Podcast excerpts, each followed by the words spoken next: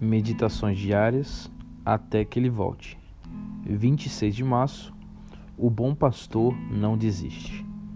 Se o homem tiver cem ovelhas e uma se desviar e se perder, que ele fará? Não deixará as outras noventa e nove e sairá pelos montes em busca da perdida? Mateus 18, 12.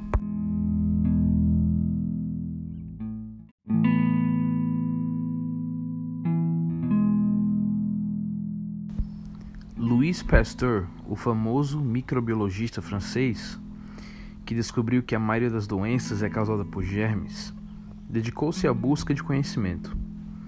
Ele acreditava também na existência de valores espirituais que transcendem a ciência. Em 1849, Pasteur casou com a Marie Laurent, uma de suas assistentes de laboratório. Tiveram cinco filhos. Três morreram na infância. Dezenove anos mais tarde, ele sofreu uma lesão vascular cerebral por excesso de trabalho e ficou parcialmente paralisado. Quando estourou a Guerra Franco-Prussiana em 1870, o único filho de Pasteur, Jean-Baptiste, foi convocado para servir seu país e se envolveu na catastrófica derrota do exército francês em Metz. Depois de semanas sem receber notícia do rapaz, Pasteur deixou seu famoso laboratório em Paris e foi procurá-lo. A despeito de sua paralisia parcial, Pastor seguiu mancando na direção norte à procura do filho. As estradas estavam cheias de soldados derrotados, feridos.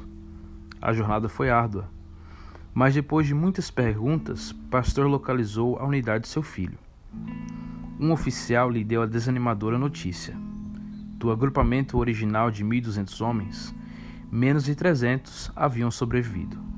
No entanto, Pasteur não desistiu. Continuou avançando por estradas cheias de cavalos mortos e homens sofrendo no frio congelante.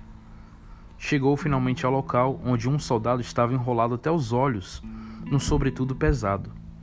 Mal podia ser reconhecido em seu definhamento. Era Jean Baptiste. Pai e filho, comovidos demais para falar, abraçaram-se em silêncio. Na guerra entre as forças do bem e do mal, muitos filhos e muitas filhas já sofreram derrotas catastróficas nas mãos do inimigo. E muitos, como o filho de pastor, mal podem ser reconhecidos por causa dos estragos do pecado. Alguns cristãos professos, até mesmo pais, talvez creiam que esses filhos errantes se encontrem além da esperança.